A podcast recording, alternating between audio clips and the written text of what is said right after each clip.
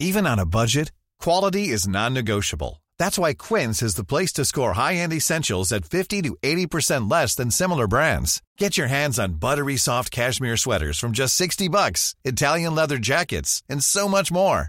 And the best part about Quince, they exclusively partner with factories committed to safe, ethical, and responsible manufacturing. Elevate your style without the elevated price tag with Quince. Go to quince.com slash upgrade for free shipping and 365-day returns. Place du Palais Bourbon, le podcast qui connecte élus et citoyens. Mes chers compatriotes, j'ai décidé de dissoudre l'Assemblée nationale. Je voudrais tout d'abord vous faire partager une conviction de femme. J'ai l'honneur de demander à l'Assemblée nationale l'abolition de la peine de mort en France. Aucune femme ne recourt de gaieté de cœur à l'avortement. Je souhaite que la Providence veille sur la France pour son bonheur liberté, égalité, fraternité. et pour sa grandeur.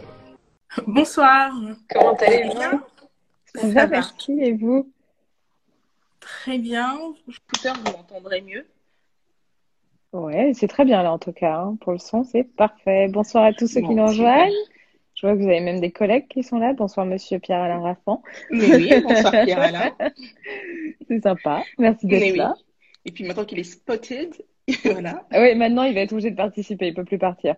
C'est cuit. Mais oui. Je vois, je, vois, je vois un étudiant du 12e arrondissement qui est là aussi. Il y a ma maman Voilà. aussi, je précise, dans Ah, l'eau. mais voilà. Je l'ai vu. Bonsoir à tout le monde.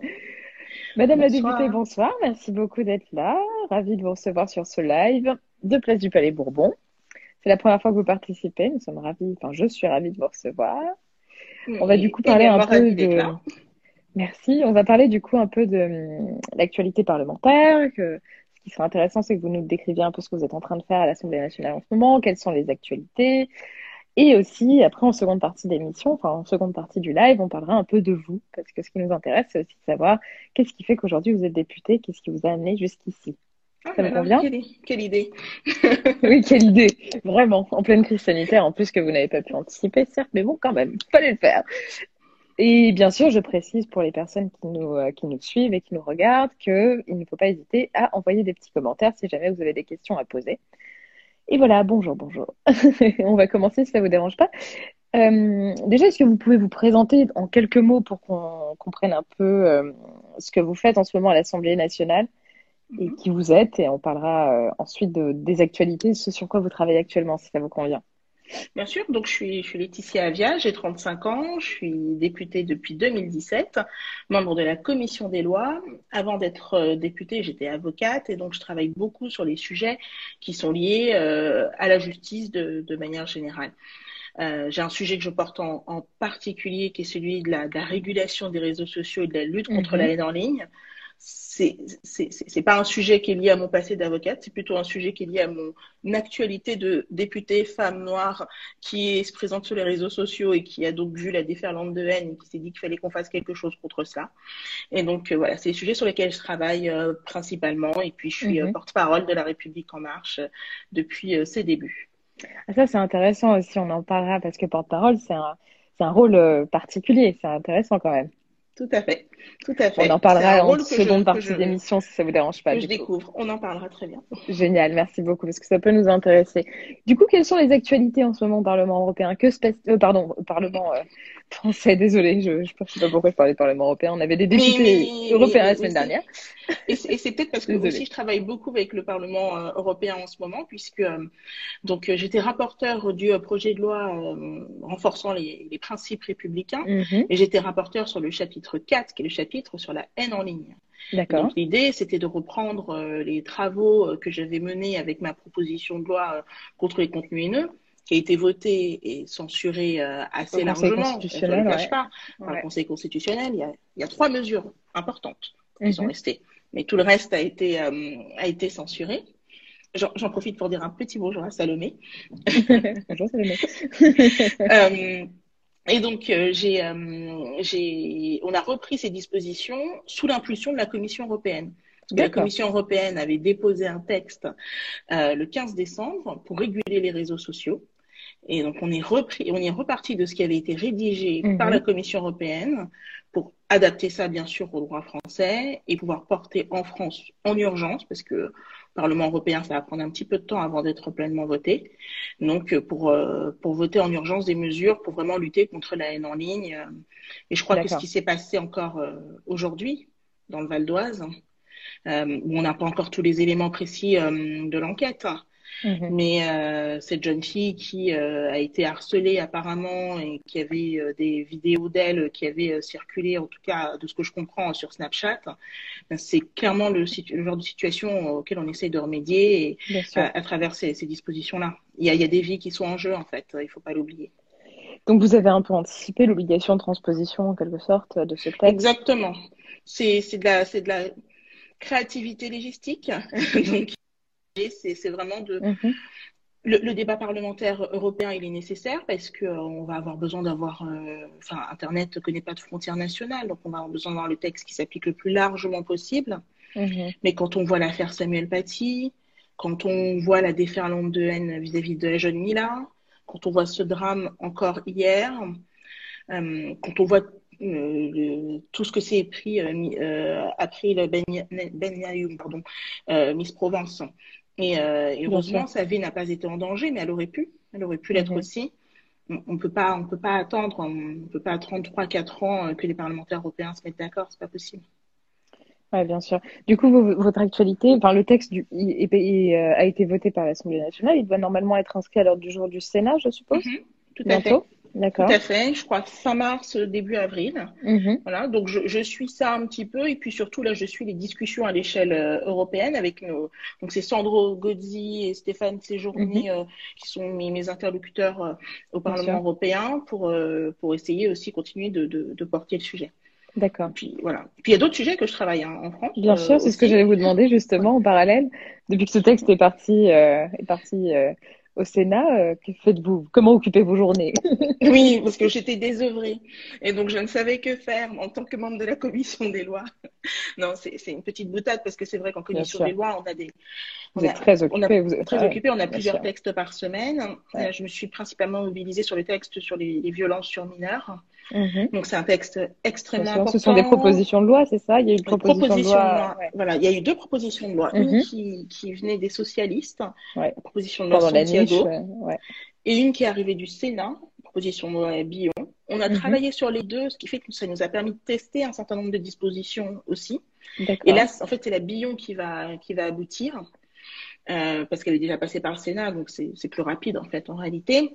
Mais euh, en gros, ce qu'on a comme dispositions et qui font, qui font consensus, Mhm. c'est de, de, de redéfinir ce qu'est un viol sur mineur et en fait de dire que en dessous de 15 ans, il n'y a pas de consentement. En dessous de Mhm. 15 ans, euh, un acte de pénétration sur un mineur, eh bien, c'est un viol, sauf, parce que c'est ce que euh, le garde des Sceaux appelle les amours adolescentes ou Roméo et Mhm. Juliette. Mhm. Donc, sauf quand il y a un écart d'âge de 5 ans. Et là, euh, justement, on met ce seuil de tolérance pour être au plus près du terrain et, et bien appréhender si, enfin, on ne peut pas non plus pénaliser euh, des jeunes couples.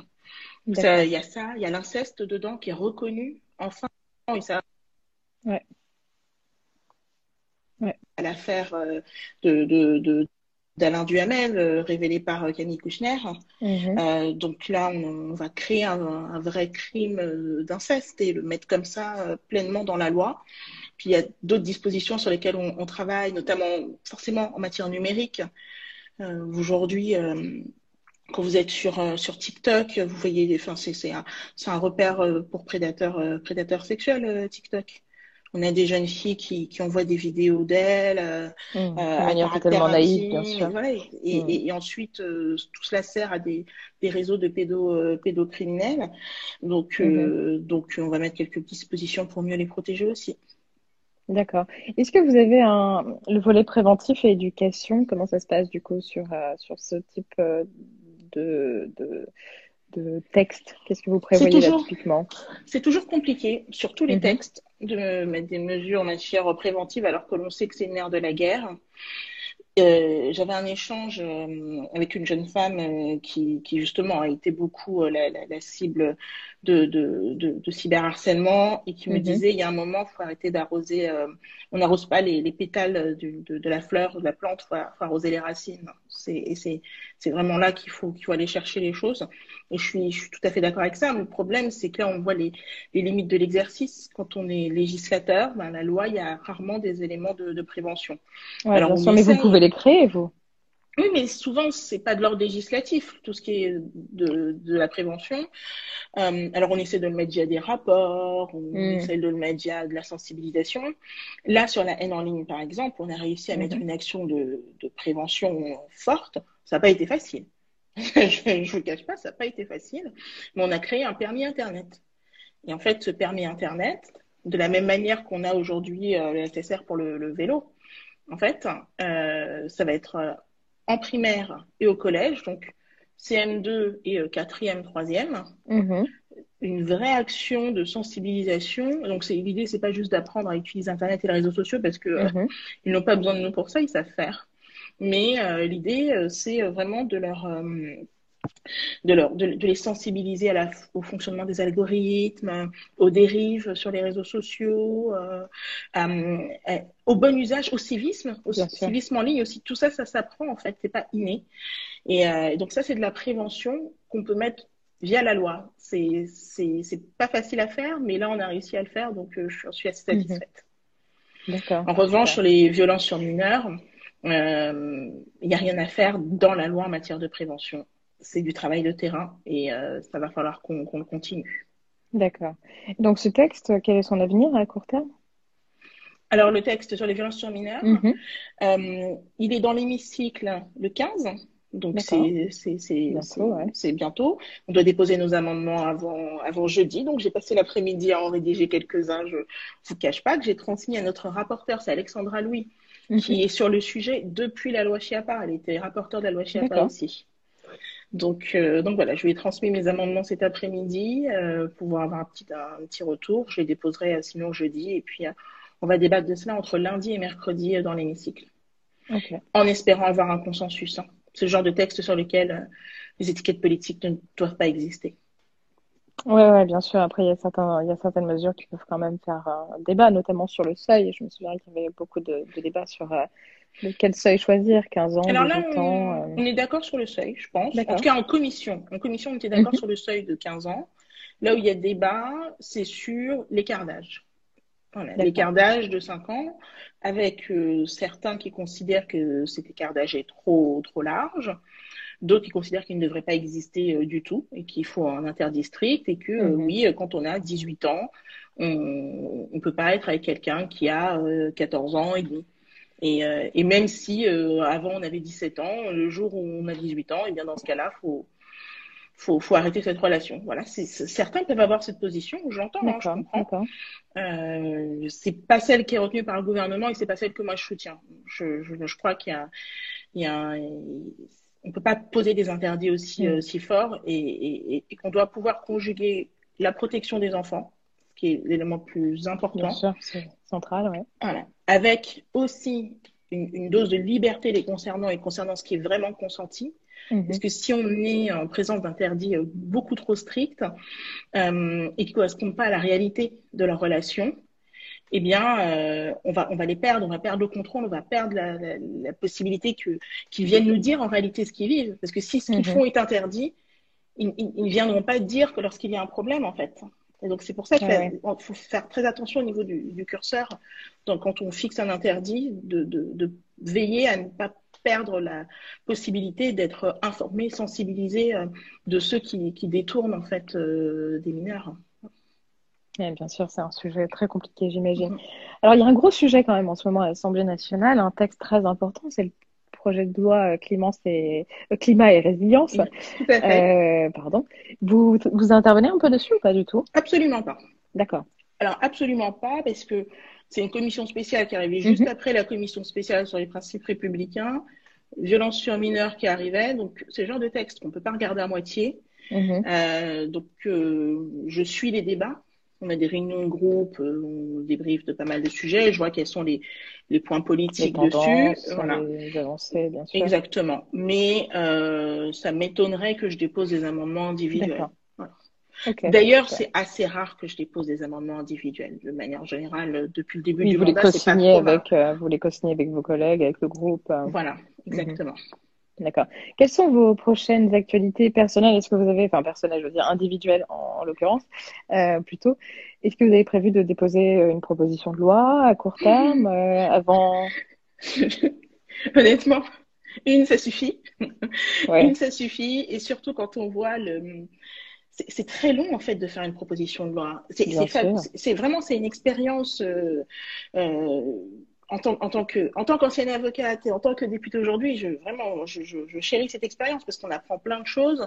Puis je l'ai faite vraiment de, de bout en bout. C'est-à-dire que j'avais fait un rapport d'abord, le C'est c'est un peu comme ça que ça débute pour voir. Voilà. un rapport dans lequel Là, vous, m'a vous dit, euh, auditionnez des personnes. voilà. euh, mhm. Et tout le monde me disait, ça va caler une armoire, euh, il y aura pas de texte, etc. Le Premier ministre de l'époque, euh, Édouard Philippe, garantit qu'on aurait, euh, qu'on aurait une loi. Donc, euh, Mhm. j'étais hyper déterminée. J'ai écrit le texte, je l'ai soumis au Conseil d'État, ce Mhm. qui n'est pas une obligation pour les propositions de loi. Bien sûr. Et ensuite, j'ai fait toutes les réunions de travail avec le Conseil d'État. Ça aussi, c'est assez rare. Normalement, c'est les administrateurs qui y vont. D'accord. Mais euh, j'avais déjà la curiosité intellectuelle et puis euh, je, je- c'était pour mieux comprendre aussi. Et moi, ça m'a énormément enrichi dans le reste de, de- des débats, en fait, d'avoir été auprès des conseillers d'État pour comprendre ce qu'il n'y avait pas. Donc, le conseiller d'État m'a fait tout réécrire, clairement. Euh, et puis ensuite, on a euh, toutes les lectures, euh, les négociations avec le, le Sénat, qui là n'ont pas abouti Mhm. encore des lectures, le Conseil constitutionnel, les réponses à apporter au Conseil constitutionnel. C'est un chemin de croix, hein, c'est très éprouvant. Je pense pas qu'on puisse en faire plusieurs dans un mandat. Ouais, j'imagine. Mais en, en parlant justement de, de ce texte, et vous, vous parliez notamment des, des avis que vous aviez pu avoir de la part euh, du Conseil d'État, il n'y avait pas eu d'anticipation, enfin davantage d'anticipation par rapport au, au, au potentiel euh, déclaration d'inconstitutionnalité sur certains articles. Vous connaissiez Si. les risques, vous, vous avez Bien été sûr. surprise? Non, non, bien sûr. euh, et en fait, il y a eu une censure de l'article premier. Mhm. Et par effet domino, parce que tous les articles s'accrochaient au premier, ouais. voilà. ça- Donc, moi, si j'ai un regret, c'est de ne pas avoir suffisamment. En plus, j'avais créé deux chapitres exprès Mhm. Mais je n'avais pas pensé que dans le chapitre 2, en faisant des renvois au chapitre 1, ça tombait aussi. Voilà. Donc ça, ça a été, euh, ça, ça a été une erreur. Ensuite, sur le- l'article premier, on savait qu'on créait quelque chose de nouveau. C'était un, bon, c'était l'obligation pour les, euh, pour les plateformes de retirer, retirer en 24 heures les contenus manifestement illicites. C'était quelque chose de nouveau, c'était construit. euh, euh, il y a une loi allemande qui leur demande de retirer Mhm. les contenus, mais c'est pas du tout le même mécanisme. Là, moi, j'avais créé un délit sur mesure pour les plateformes. Et donc, euh, ce qui faisait qu'elle passait devant le juge, mais ce qui faisait qu'un délit, c'est une erreur. Et donc, pour une erreur de modération, elle pouvait se prendre jusqu'à 1 250 000 euros d'amende. Et le Conseil constitutionnel a considéré qu'il y avait trop de risques, que euh, justement, hein, je salue Ludovic, et que euh, justement, tous ces risques euh, em- emportaient donc l'inconstitutionnalité. Mais le. Conseil constitutionnel, ce, ce, ce, ce qu'il dit euh, également, c'est pas juste, euh, c'est pas juste qu'on ne peut rien faire. Le Conseil constitutionnel, ce qu'il nous dit, c'est que en réalité, on peut avancer, mais il faut des garde-fous. Ouais, Et- j'ai essayé. et-. À chaque lecture, en fait, vous voyez, à chaque lecture, j'ai mis de nouvelles dispositions pour encadrer. J'ai mis de nouvelles dispositions pour, euh, pour, euh, pour donner un peu plus de souplesse, de flexibilité, de proportionnalité, mais c'était pas suffisant. D'accord. Quel, euh, quel parcours se fait pour cette Oui. loi quand même. Voilà. Est-ce que ça vous a beaucoup déçu? Oui. Parce que vous dites que c'est un travail euh, très important. J'imagine que ça doit quand même décevoir. Il y a eu, il y a eu plusieurs moments. Il y a, il y a le moment. Alors, la censure, je savais qu'elle arrivait parce que quand on voit les questions qui sont posées par le Conseil constitutionnel, on comprend assez vite dans quelle direction on va. Donc, Oui, je en savais. plus, vous êtes, vous êtes juriste de formation, donc euh, Voilà. ça doit quand Donc, même. je, euh, je savais que c'était fini pour l'article 1. En revanche, je me demandais s'ils allaient laisser subsister le reste du dispositif en disant, en revanche, il faut, faut le reconstruire, faut le réécrire, faut, faut, faut, faut, faut quelque chose, quoi. Mais, euh, mais je me, voilà, je, je, j'ai, ça a été, ça a été une déception très vite, très vite. J'ai fait un plateau le soir même parce que je, je devais absolument faire savoir que je renonçais pas. Et c'était pas pour moi, c'était pas une question de péché d'orgueil, mais c'est il y avait tellement d'associations avec qui j'avais travaillé qui attendaient ce texte que je pouvais pas juste dire eh bien écoutez tant pis c'est fini. Et, euh, et, donc après j'ai travaillé tout l'été, j'ai essayé de faire de nouvelles propositions. Et il y a eu l'affaire Samuel Paty. Ouais. L'affaire Samuel Paty, je dois vous dire qu'à titre euh, à titre personnel, ça a été difficile parce que beaucoup, de... on est revenu sur la question des réseaux sociaux. Beaucoup de personnes ont dit il faut réguler les réseaux sociaux. Euh, des gens sont venus me voir positivement en me disant mm. euh, tu, tu, vois Laetitia, euh, en fait, euh, tu avais raison de porter ce sujet. il aurait fallu qu'on avance, mais comprenez pas à quel point c'est difficile en fait humainement d'entendre cela et surtout quand des journalistes nous, nous, posent la question en nous disant si votre loi était passée, est-ce que ça aurait évité le drame Samuel Paty? Le, La question derrière, même si c'est pas ça que les journalistes veulent dire, mm. mais la question derrière, c'est quand même de dire bon, euh, si vous aviez fait un texte plus solide, est-ce qu'il serait encore vivant? Et, et, et, ça, c'est ouais, extrêmement éprouvant. Mmh. Voilà. Ouais, je veux bien vous croire. Je veux bien vous croire. Mais beaucoup disent tout de même que l'arsenal juridique, enfin, oui, c'est ça, l'arsenal juridique, on peut dire ça comme ça, actuel est suffisamment euh, bien euh, ficelé, bien fourni pour éviter justement la, la haine en ligne. Qu'est-ce qui fait que qu'est-ce qui fait pour vous que euh, ce, ce, ce, schéma juridique n'est pas euh, parfait? Qu'est-ce qui manque concrètement? Alors, la première chose, c'est qu'il est obsolète. D'accord. Si on, on, repose sur deux textes, notre loi de 81 qui régit la liberté d'expression et qui est une bonne loi, Mmh. Euh, et qui s'applique à la fois dans l'espace physique et dans l'espace numérique, et enfin mmh. dans la presse papier et dans l'espace numérique. Mmh. Euh, mais pour s'appliquer, euh, on doit passer par le mécanisme de la LCE, la loi de confiance dans l'économie numérique, qui elle date de 2004 et qui vient transposer une directive de 2000. Donc, quand je vous parle de 2004, quand je vous parle de 2000 en matière de numérique, c'est juste l'âge de pierre. Ouais, Il n'y avait rien. Facebook n'existait pas en France on n'imaginait même pas que Twitter puisse exister, on n'imaginait même pas, on ne savait pas ce qu'était un hashtag, on ne savait pas ce qu'était une story, on n'imaginait pas qu'une qu fonction live puisse exister. Absolument. Tout ce qu'on fait aujourd'hui, tout ce qui fait partie de notre pratique n'a pas été du tout euh, intégré mmh. voilà, dans, ce, dans ce dispositif législatif. Et donc, c'est ce qui fait que ça crée une impunité. Et c'est pas qu'un sentiment d'impunité, parce que euh, on a des lois qui ne sont pas adaptées. Donc, euh, lorsqu'on a très peu de personnes qui déposent plainte parce que les, les droits ne sont pas adaptés, lorsqu'il y a quelques plaintes, -hmm. les enquêtes ne prospèrent pas, parce que les gens sont sous pseudo, et donc pour obtenir les éléments d'identification, il faut envoyer des réquisitions judiciaires lourdes aux États-Unis, traduites en anglais. Euh, ça a un coût euh, faramineux. Euh, et en plus, en raison du premier amendement, les plateformes ne répondent pas. Donc tout ça n'avance pas. Et donc finalement, il n'y a pas de décisions qui sont rendues. Et ça, tout ça, ça crée un cercle vicieux. Parce que quand il n'y a pas de décision rendue, personne ne va déposer plainte. Et donc, c'est ce qui fait qu'il y a cette impunité. Et donc, le, le, tout le texte, l'objectif, c'est de renverser la vapeur. C'est de, parce qu'il y a des dispositions pour pouvoir déposer plainte en ligne mmh. plus rapidement. Un parquet numérique qui va être vraiment euh, fer de lance euh, de cette politique pénale, qui, qui est en lien direct avec les plateformes, -hmm. qui sait comment fonctionnent les stories, qui sait comment fonctionnent les snaps, parce que c'est des vrais problèmes. Ça, on va au commissariat, ils nous disent, mais si ça, si ça a disparu, euh, vous déposez plainte sur la base de quoi? Mm. C'est ça la réalité oui, de, ce que, de ce qu'éprouvent les victimes. Et plutôt, alors la formation, il faut la faire, c'est vrai, mais dans l'urgence, plutôt que de faire une formation grande échelle sur tout le territoire, on a euh, là une, une, équipe de personnes qui, qui sont hyper euh, euh, calées sur le sujet et qui gèrent. Voilà. D'accord. Donc en fait, c'est pour répondre à un vide juridique que, que vous pensez mmh. avoir identifié. Exactement. Et je crois qu'aujourd'hui, il y a consensus autour du mmh. sujet. Dans le cadre du projet de loi principe républicain, les dispositions sur la haine en ligne, elles ont été votées 97 voix pour, 2 voix contre. Donc, euh, je, je, crois que la prise de conscience, elle est généralisée, le consensus mmh. est là. Et ça doit être quand même très difficile de discuter avec ces plateformes. Oh là là, quelle horreur Non, Quand mais le pire, c'est que moi, je fais tous les efforts possibles. Je ne cache pas. Je leur envoie mes amendements par avance. Je leur demande D'accord. si elles ont Ouais. des petits ajustements, parce que parfois, c'est vrai qu'il y a des, il y a des questions techniques qu'on, qu'on, qu'on, qu'on- Qui, peuvent échapper. qui peuvent échapper. Et on ne Oui, sait pas que le fait d'utiliser tel terme dans la loi va poser des difficultés. Euh, je suis allée voir le- leurs équipes de modération. Euh, vraiment, je, suis- je suis allée en Irlande, je suis allée aux États-Unis pour voir leurs équipes euh, de, de conformité, pour leur expliquer comment il faudra appliquer ensuite le droit français. Mhm. Vraiment, j'ai fait tous les efforts possibles, mais euh, les plateformes ne veulent pas être régulées en réalité. Elles vous diront le contraire. Elles feront des, Mhm. des tribunes dans la presse.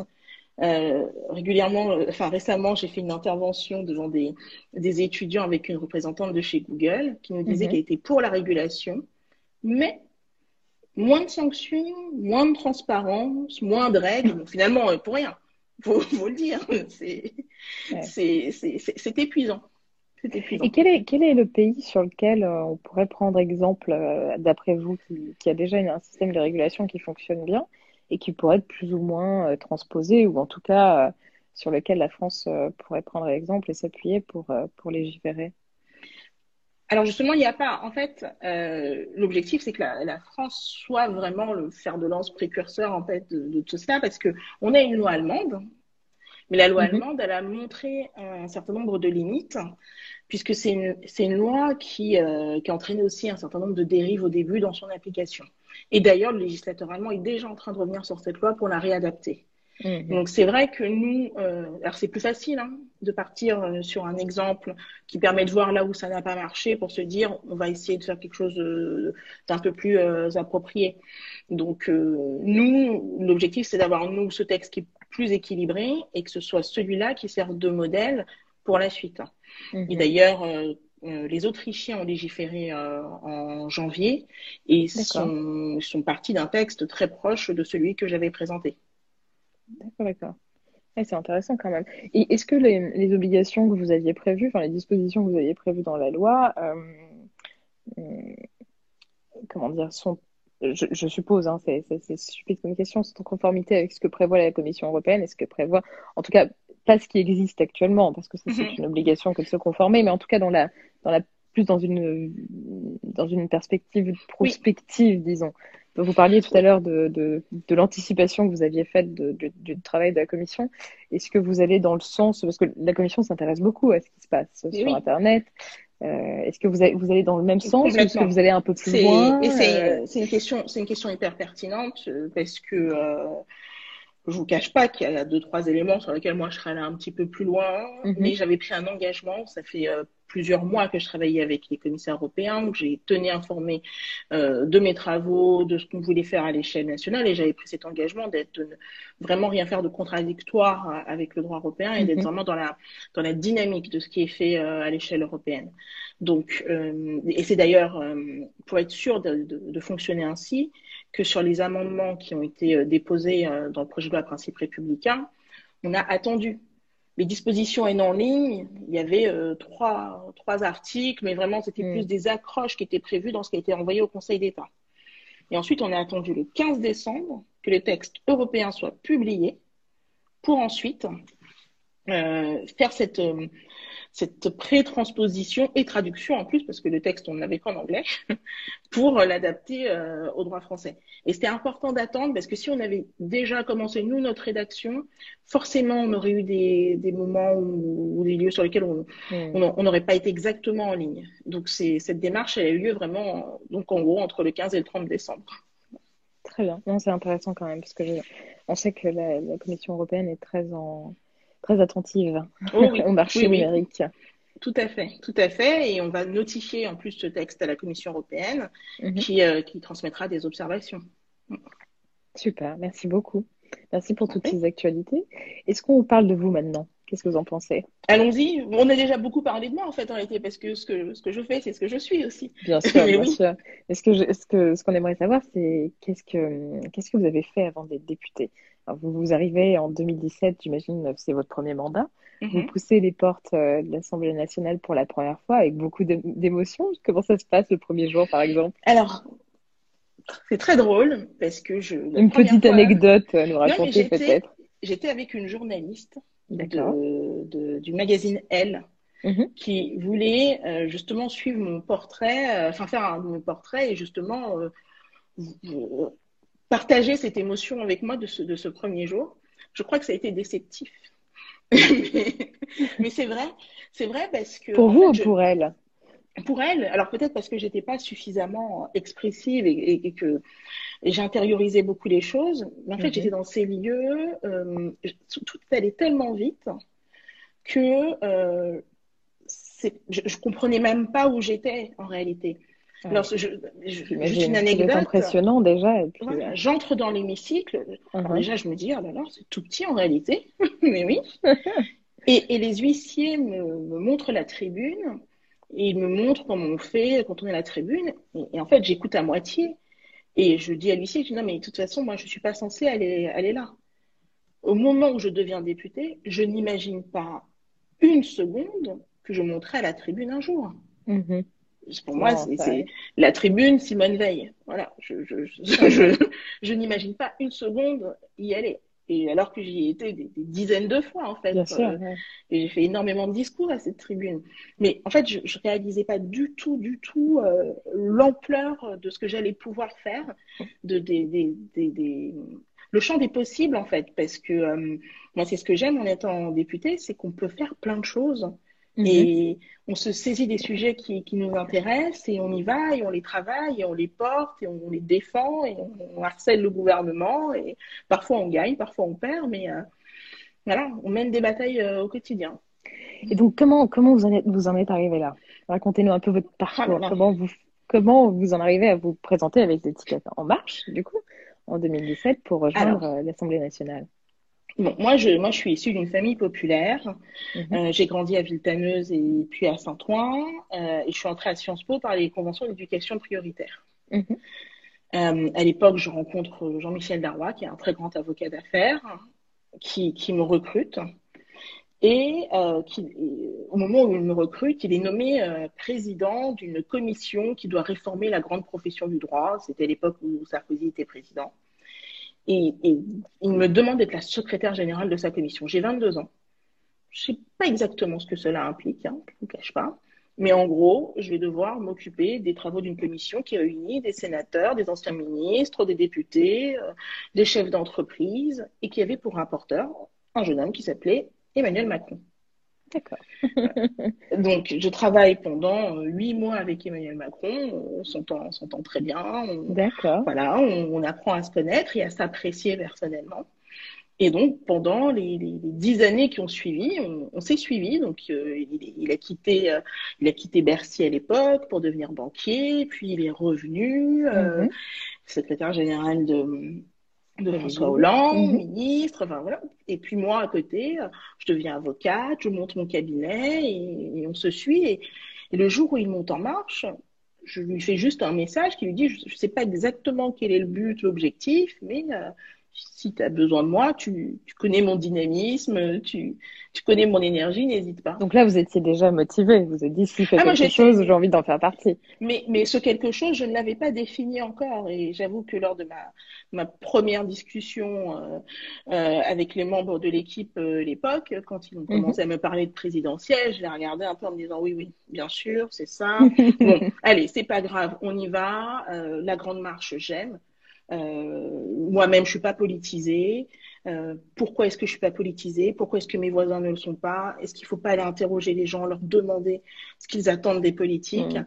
Et, et, et c'est ce qu'on attendait de moi dans cette équipe, en fait. C'est le fait de, de n'avoir jamais été encartée et d'avoir ce regard de, de citoyenne. Et, donc voilà, donc j'ai fait, j'ai fait toute cette campagne. Je ne comptais absolument pas Donc vous l'avez fait à devenir Paris? députée. Alors j'étais dans le Val-de-Marne. D'accord. J'étais dans le Val-de-Marne. Euh, j'étais référente du Val-de-Marne. Donc, je, je suis devenue référente territoriale. J'ai animé des réunions publiques alors que je n'avais jamais été moi-même dans une réunion publique de ma vie. Une réunion politique. Voilà. Du coup, je les ai faites à ma manière. Et Mhm. je trouvais ça sympa. voilà.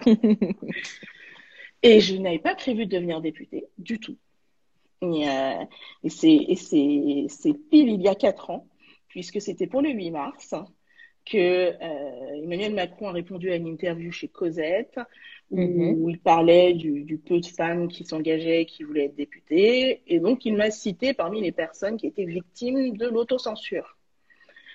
Ce genre de propos a tendance à me titiller, forcément. Et donc euh, j'ai tout de suite dit, ok, euh, moi autocensure, non, allez, j'y vais. Et voilà, voilà l'histoire. Ah, c'est marrant, donc il vous a vraiment nommé, quoi, dans cette interview, alors. il m'a, alors, il m'a pas nommé. Il a dit, regardez, j'ai des personnes engagées dans mon équipe. Par Uh-huh. exemple, Laetitia Avia, c'est une de mes référentes. Elle veut pas être députée, c'est de l'autocensure. Voilà. Et- il vous l'avait pas forcément, il vous l'avait pas forcément dit? Il vous avait Ah, pas, ah non, pas du tout. J'ai, découvert en direct. J'écoutais comme tout le monde. C'était un, une interview en, en live Facebook, je crois, à l'époque. ok, ok, ok. Et j'ai, j'ai entendu ça en même temps que tout le monde. voilà. Du coup, vous avez dit, bon, allez, c'est parti. Oui, voilà. Et je l'ai annoncé le 8 mars, du coup, euh, parce Ah ouais, que, donc, euh, qu'il n'avait pas le 400, tort, comme souvent, en fait. Et, et oui, c'était de l'autocensure, et, et du coup, j'ai. Et pourquoi alors? Qu'est-ce qui vous, qu'est-ce qui vous retenait?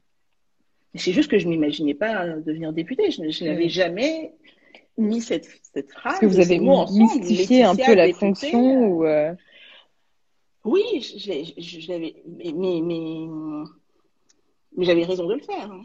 Mhm, C'est une fonction qui est extrêmement importante. On a une très grande responsabilité et, et, et parfois même, moi, ça me, ça me génère même des, des angoisses euh, Mhm. euh, parce que je sais que ce que je peux dire a un écho. Je sais que euh, si je prends une position forte dans l'hémicycle, elle peut être entendue et que si je dis quelque chose en fait euh, d'erroné, ça peut avoir des conséquences erronées dans un texte Ah, et, et qui vont s'appliquer à, à énormément de personnes en fait. Ouais. Donc, euh, donc oui, c'est une, une fonction qui est, qui est extrêmement importante et je, beaucoup, beaucoup, beaucoup la dénie. Mais moi, j'ai toujours vu ça vraiment avec beaucoup de respect et je suis, je suis fière d'y être aujourd'hui, mais à l'époque, Mm. je ne m'imaginais absolument pas avoir. Je pensais aussi que je manquais de culture, de culture politique, de culture euh, historique même, pour pouvoir, euh, pour pouvoir euh, Mhm. débattre dans l'hémicycle. Et puis finalement, je, je fais à ma manière, tout simplement. Donc, c'est une bonne expérience, vous ne regrettez pas? Non, non, absolument pas. Est-ce que vous pensez vous représenter alors? J'espère. Mhm. Euh, j'espère être euh, dans les conditions pour me représenter. Être dans les conditions, c'est avoir quelque chose à, à proposer, euh, Mhm. c'est savoir ce que je vais pouvoir porter. Euh, là, je suis en train de terminer un texte. J'aimerais vraiment, vraiment qu'il aboutisse, qu'il soit, qu'il soit vraiment en œuvre pour, euh, pour euh, avant la fin du mandat. Euh, et il faut que je réfléchisse à ce que, à ce que je pourrais porter ensuite pour, pour l'avenir, parce que là, ce ne sera pas du tout la même configuration. Je ne pourrais pas faire comme en 2017 où j'arrive, je découvre. Là, il faut que je puisse dire euh, à mes électeurs euh, Mm. ce que je veux faire pour eux à l'avenir que j'ai pas pu faire lors de ce premier mandat. Et, et, et je pense que c'est l'honnêteté que, que moi, en tant qu'électrice, j'attendais euh, des candidats et, et je dois m'astreindre à cela. C'est pas être candidat pour être candidat, c'est être candidat parce qu'on a quelque chose à apporter. Bien sûr. Quelle est votre plus grande fierté jusqu'à présent en tant que député? Hmm. Vous voyez que les questions sont pas préparées, hein. C'est ça oui, pour les auditeurs. Oui, oui. Alors, quelle est ma plus grande fierté? Oh, Alors là, Votre plus beau combat, enfin, ce que vous, ce qui pour vous a été le plus important jusqu'à aujourd'hui. En quatre ans, mais, vous avez... je- mais oui, mais en fait, euh, j'en reviens, j'en reviens toujours à ça parce que j'en reviens toujours à ce combat sur la ligne parce qu'en fait, en réalité, même si il y a eu euh, ce premier, ce premier échec, je pense qu'il s'est Mhm. passé quelque chose.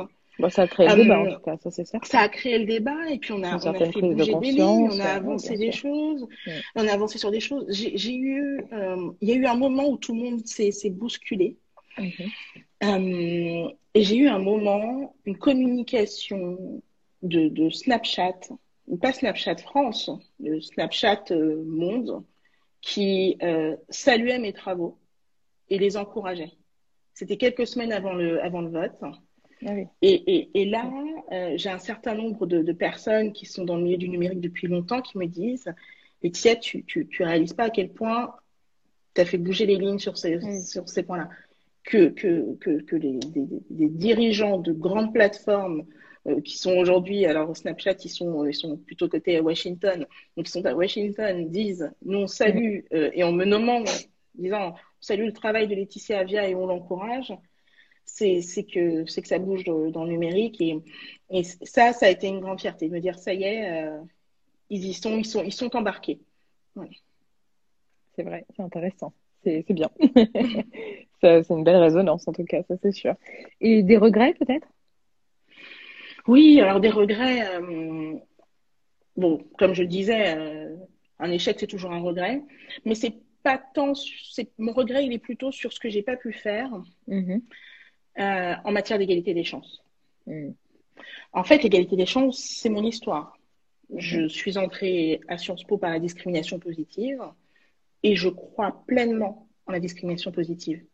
Je le dis, je l'affirme, je pense que c'est la solution mais je n'ai jamais réussi à le porter. Alors, j'ai pas réussi à le porter, un, parce que j'avais cette idée de me dire, euh, euh je suis avocate, euh, j'ai travaillé d'ailleurs sur le programme justice de la République en marche, il faut que j'aille sur mes sujets justice, et non, il ne faut pas que ce soit celle qui euh, est issue de l'égalité des chances qui vienne travailler sur l'égalité des chances j'ai eu ce réflexe en début de mandat de, vraiment m'éloigner de ces sujets. Je ne me suis pas mise dans le groupe euh, qui travaille sur euh, tout ce qui concerne les quartiers politiques de la ville. Euh, j'ai pas forcément travaillé sur des mesures qu'on a portées pour le dédoublement des CP, etc. Mhm, j'ai laissé d'autres le faire. Et ça, c'est un, regret parce que aujourd'hui, euh, vraiment, je, je pense, je, je, reviens en fait à la façon dont je voyais les choses en 2016-2017 on a besoin de personnes, non pas seulement qui portent des idées, mais les incarnent. Et, je crois que euh, j'aurais pu avoir euh, bien plus de, force, mhm. mais juste en racontant euh, à quel point ça a été difficile pour moi dans, ma, jeunesse, en racontant aussi mes débuts à Sciences Po. Enfin, au bout de trois mois, moi, j'allais voir le responsable en lui demandant de m'aider à me réorienter. Je ne me sentais pas chez moi dans cette école et ça a été difficile. Et tout ça, c'est des choses, je pense, qu'il faut qu'on raconte aux jeunes pour que et, et je pense qu'une élue leur dise, je suis passée par là moi aussi, et, et je sais ce que c'est euh, que, que, que, que, de se sentir empêché. Eh bien, ça, ça peut aider. Donc euh, voilà, mon regret, c'est peut-être de ne pas avoir suffisamment parlé de moi et de ne pas avoir suffisamment porté des, des, des sujets qui me, qui me touchaient, moi. Vous avez encore un an pour le faire. Oui, j'ai encore un an pour le faire et, et surtout, je pense que si je devais porter un, un, texte à l'avenir, ce serait sur ce sujet-là. Mais pas pour ce mhm. mandat, je porte plus de texte pour ce mandat. Mhm. Vraiment. oui, j'ai compris que c'était c'était c'était lourd. mais, mais, mais, mais pour vous dire, parler de soi, c'est pas évident. C'est pas évident du tout. Ça nous, ça nous expose bien plus que tous les gens pensent qu'on est exposé parce qu'on passe à la télé ou quoi que ce soit. Non, moi, je suis exposée quand, quand j'utilise la première personne, en réalité. Mhm. Et, je l'ai fait sur, le, sur la, haine en ligne. J'ai parlé de, de, ce que je recevais parce qu'il fallait donner une, résonance vraiment à ce texte. C'est pas un texte technique. Mais c'est pas évident. Encore une petite question, si ça vous dérange pas.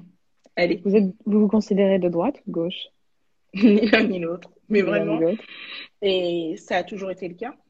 C'est peut-être pour ça que j'étais pas politisée avant. Mhm. Alors je vous dis pas que je me suis pas fait draguer, hein. euh, forcément. Hein. Je parle à gauche comme par la droite, mais je, je ne répondais pas aux sollicitations. Et, euh, et, oui, moi je me suis, je me suis reconnue euh, dans le mouvement En Marche parce que j'avais plus besoin de me définir. après, moi j'aime bien être un électron libre. Je pense que ça correspond à ma personnalité. Alors je vois dans la presse qu'on me qualifie comme étant membre de l'aile gauche de la République En Marche. J'ai d'ailleurs un journaliste qui m'a appelé une fois pour me dire, me demander si je me sentais pas seule dans cette aide gauche. Je, je, je, lui ai expliqué que moi, je me suis pas, je, je, n'aime pas qu'on me mette dans une case en fait. Et, euh, et puis je crois que la grande majorité des gens dans la rue euh, se posent pas la question de savoir s'ils sont de gauche ou de droite en fait. Voilà. Ok, super. Écoutez, je vous remercie beaucoup. Je crois qu'on a déjà bien bien discuté. Est-ce que vous voulez rajouter quelque chose pour conclure ce live?